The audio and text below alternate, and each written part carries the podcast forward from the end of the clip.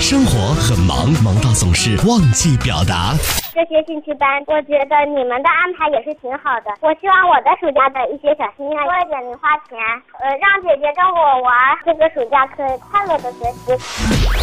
生活很忙，忙到总是容易忽视。他陪着我度过了我的童年，我也希望能够陪着他快乐的度过他的晚年生活。你陪我长大，我陪你变老。上班路上，你想对谁喊话，又想对谁表达？陶乐慕容加速度城市爆话机，城市爆话机，真情速递，千里传情。Call you now。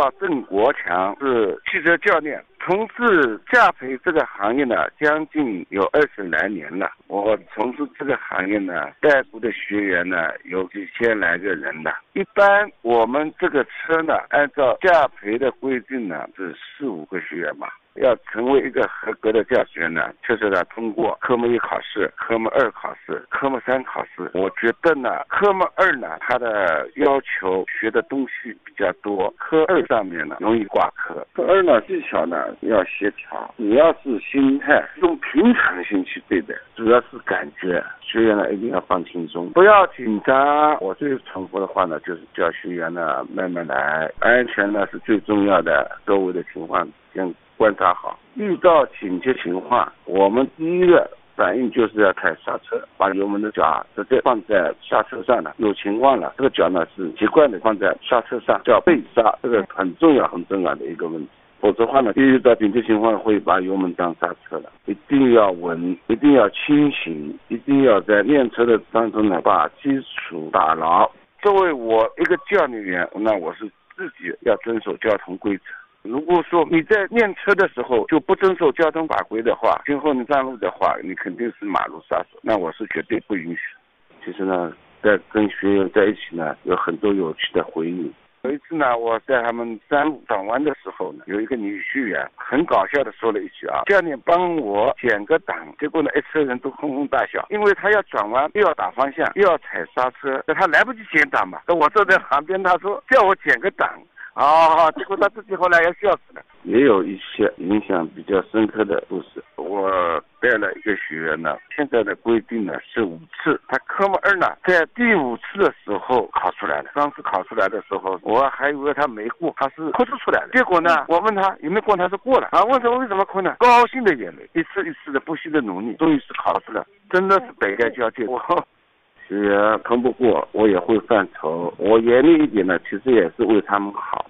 说两句是有，骂人侮辱人格的事情是绝对不能做的。如果说他在开车当中出现一个失误，或者没有采取措施呢，导致危险情况发生的，等我。处理完以后呢，我是肯定要说他的，狠狠的批评他的，声调呢也会要上升一点的。但是呢，我事后会分析给他听，交接呢都是为了今后你为你们的安全打基础。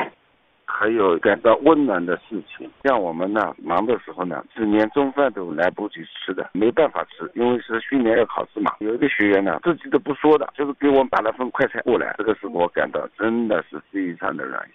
印象最深的还是一个年龄也确实是有点大，快五十岁了，但是他学的时候是四十岁，到现在目前他还是在源源不断的给我推荐学员过来，那我是非常感谢他的。有些想想呢，还是很有意义的，这些都是坚持从业的理由。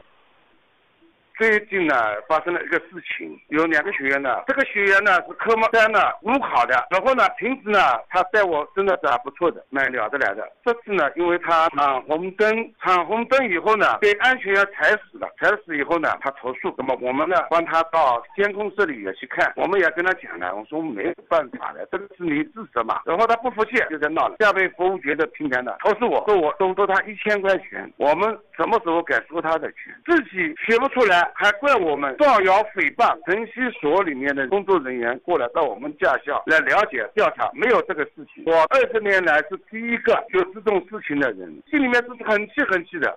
我住一个星期睡不着觉。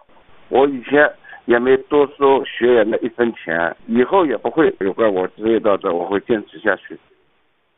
借此机会呢，我也向所有的学车的学员呢喊话。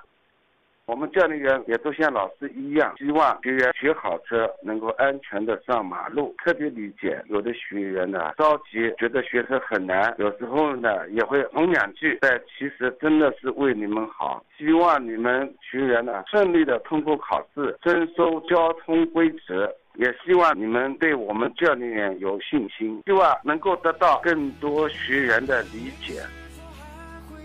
我我最亲爱的朋友啊，当我决定放下所有，走上去自由的路，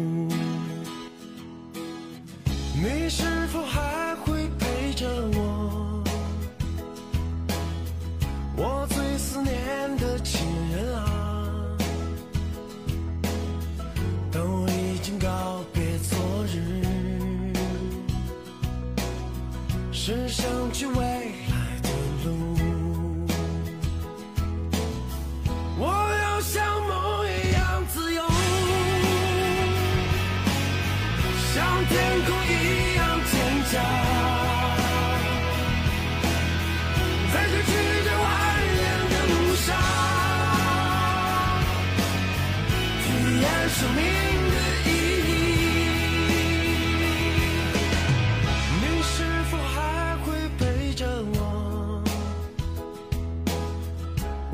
思念的情人啊